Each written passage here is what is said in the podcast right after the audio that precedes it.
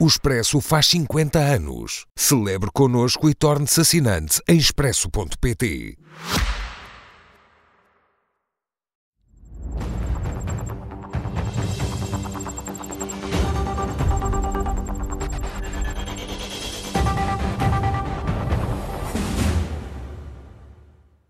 com Pedro Delgado Alves e hoje com Catarina Martins. Boa noite aos dois, bem-vindos. Obrigada por estarem connosco. Pedro Delgado Alves, começamos uh, pelo programa Pacote Mais Habitação, hoje aprovado no Parlamento, mas só pelo PS. Ora bem, eu acho que a votação, a votação final, houve muitas vocações agora na fase final das votações e, portanto, fizemos novamente em plenária a repetição de um conjunto de votações.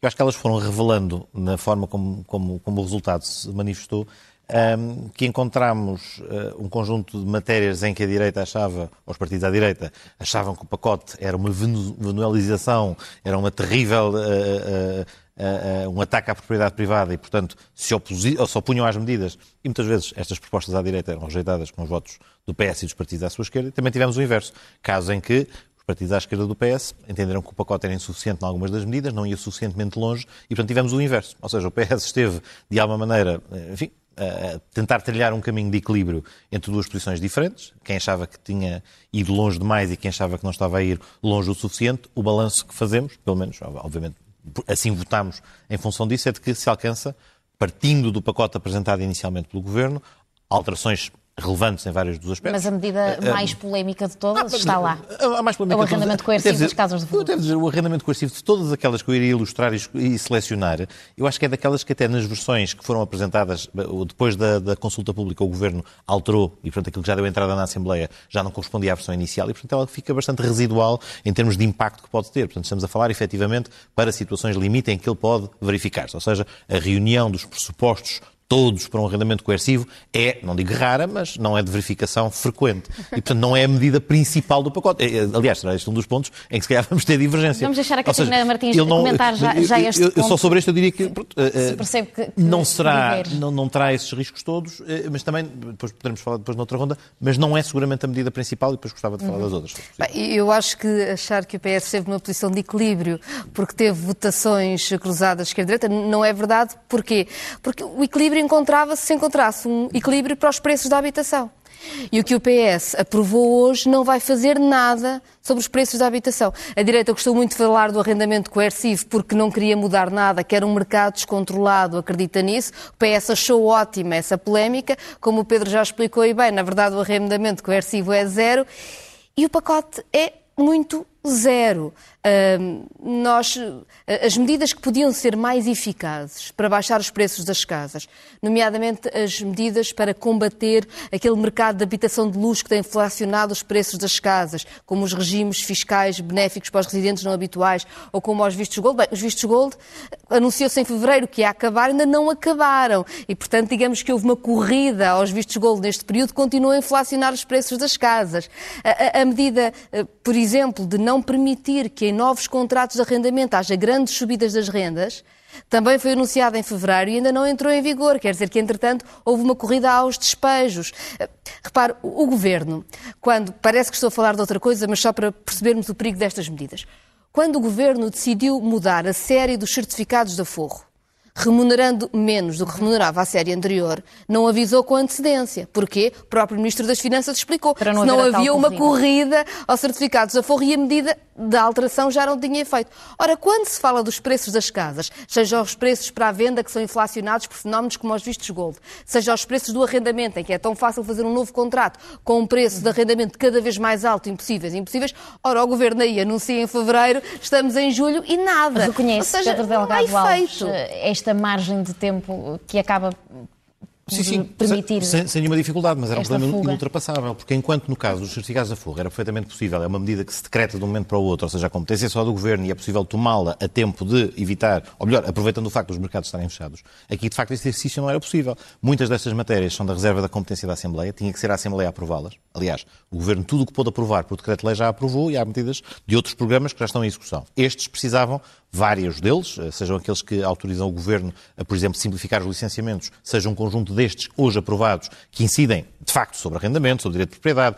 Estes precisavam de, de intervenção da Assembleia. E o processo foi longo, é verdade, não, não, não haja qualquer dúvida. A Catarina tem razão. E o Partido Socialista escolheu um processo longo, é quando fez um pacote não, com várias medidas. Não, escolheu um processo uma, expedito para... Não é uma questão de escolha. Acabar é, com os vistos de golo. Já podíamos ter acabado tantas vezes, já um dia para outro. Já vamos aos vistos. Mas quanto a estes aspectos, de facto, o, o, o processo teve a duração que tinha que ter. Ou seja, por um lado, não fazia sentido fracional estar a aprovar coisas que depois não batiam certo umas com as outras, e a constituição de um grupo de trabalho para poder resolver todos e fazer a discussão em, em conjunto foi o meio mais indicado. E, de facto, é um modelo que demorou aproximadamente quatro meses, mas é um processo para a dimensão e para a quantidade de iniciativas e propostas que, apesar de tudo, até correu dentro de um calendário parlamentar que permitiu acabar a tempo da ação legislativa. Até devo dizer que houve até algum receio na semana que antecedeu, havia alguns expedientes de tentar chutar tudo para setembro e isso sim teria um efeito ainda mais devastador, porque ia permitir mais licenças de alojamento local a serem pedidas, eventualmente mais escapatórias através da cessação antecipada de contratos que depois impedia uh, o, o, teto aos aumentos das rendas. Portanto, felizmente, a aprovação neste momento tem esta vantagem. Mas a pergunta há bocado era sobre o preço da habitação. Há aqui um conjunto de matérias que incide diretamente e tem impacto direto nelas. Não há depois outras coisas que têm a ver com, com apoios, mas, por exemplo,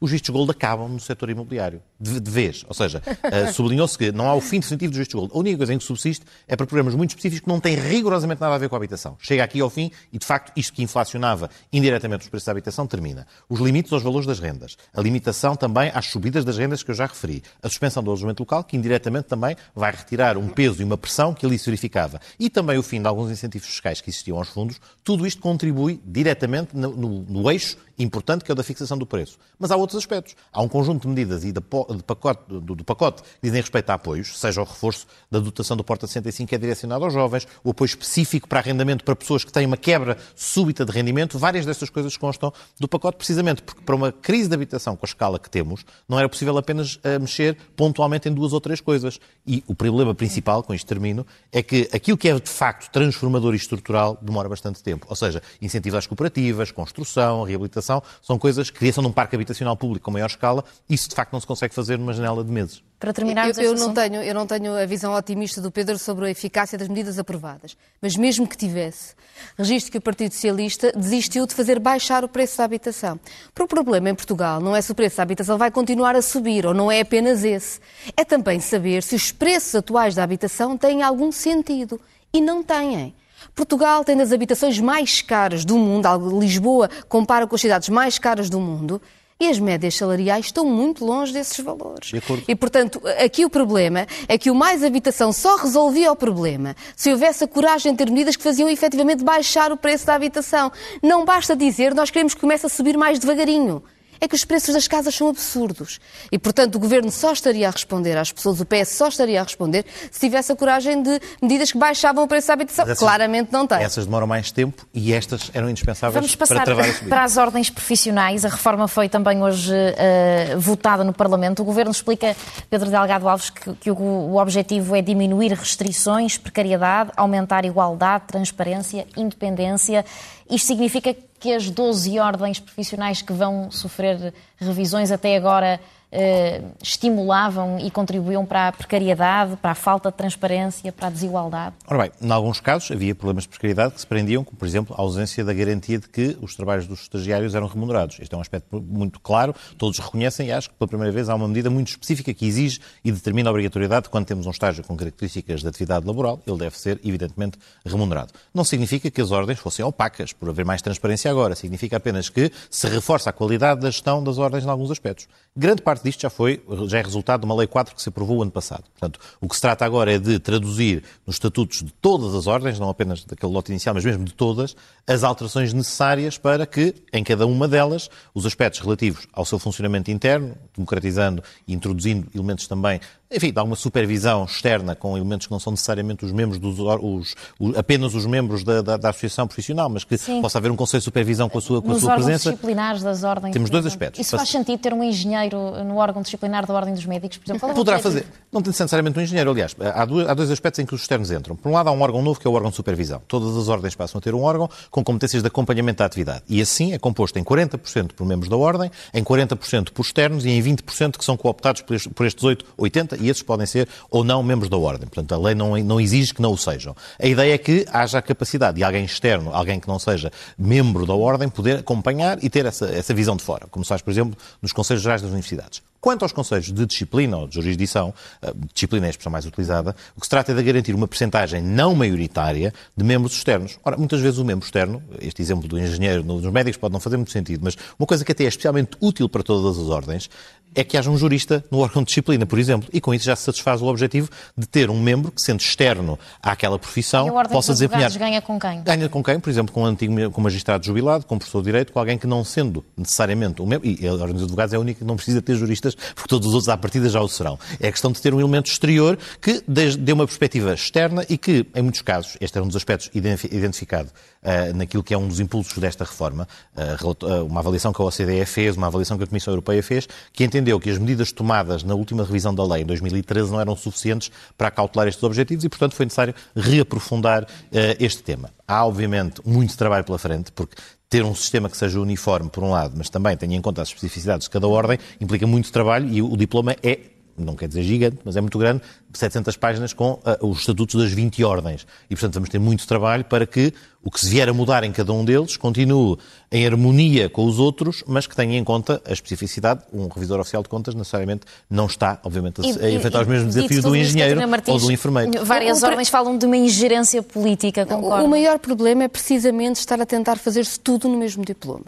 Ou seja, o Governo uh, fez um compromisso com a Comissão Europeia de alterar os regimes das ordens em troca do PRR, mais ou menos, isto para facilitar é um o discurso. do PRR. Uh, e, portanto, quer fazer isto tudo muito depressa. Eu acho que é preciso mudar muitas coisas nas ordens. Aliás, tenho, tenho, tido uma visão muito crítica das ordens, eh, não posso ser de outra forma. Mas, na verdade, ao querer fazer todas ao mesmo tempo e em pouco tempo, acaba por entregar um monstro. Uma lei que é um monstro e em que não tem muito sentido. Mas de ah. ingerência política tem alguma coisa? Assim, que tem de haver decisão política sobre as ordens, tem. As ordens recebem uma, uma, delegação do Estado para regular determinadas profissões. Eu até acho que recebem demais. Em algumas áreas, noutras não. O problema é que depois as áreas são todas muito diferentes. Agora, por exemplo, garantir que quem está a trabalhar é pago, mesmo que esteja a fazer o estágio para a ordem, parece-me absolutamente, quer dizer, óbvio, tem de ser, era o que mais faltava, eh, não ser assim que haja uma capacidade externa de olhar para o que se passa na ordem, até de recurso do próprio cidadão, uma vez que a ordem tem, esse, tem, essa, tem essa responsabilidade de interesse público, parece também normal. Mas depois não pode ter mais legitimidade do que os órgãos eleitos, porque não é eleito pela ordem. Portanto, esse equilíbrio não então, está bem resolvido. Aliás, todos, apesar do que eu referi há pouco, é a percentagem dos membros externos, mas todos são eleitos pelos associados da Ordem. Ou seja, é que, os associados da Ordem é que têm que ter listas com os tais elementos externos. Eu, mas são eles que os escolhem. Não há ninguém explicar, nomeado por fora. Para explicar a minha reserva, as ordens têm dimensões diferentes. Sim. E se há ordens em que este tipo de eleições não coloca problemas, há ordens em que este tipo de eleições pode significar que não há uh, pluralidade de listas que deve existir. Ou seja, quando se faz uma coisa que é para todas as ordens, as ordens não são só diferentes nas profissões e no exercício das profissões, também são muito diferentes na dimensão. Uma ordem e com 400 associados, só para ter uma ideia, claro. Eh, só para ter uma ideia porque claro. E das duas uma, decidia que não tinha sentido haver uma ordem assim, ou se tem sentido, depois não se lhe pode exigir coisas que são entorces democráticos à própria ordem porque não consegue cumprir. Uhum. E queria só dizer uma coisa que tem a ver com os atos próprios de determinadas profissões. As pessoas percebem isto, por exemplo, quando estão em causa os advogados, os médicos, os enfermeiros, uh, para dar exemplos simples. Quando que, que, são os únicos que podem uh, ter, eh, fazer determinados atos, que têm regras de ontologia próprias e que têm órgãos fiscalizadores das próprias ordens. Quando se abre determinados atos próprios para pessoas que não estão inscritas nessas ordens, há várias questões que se levantam e uma delas é quem é que fiscaliza.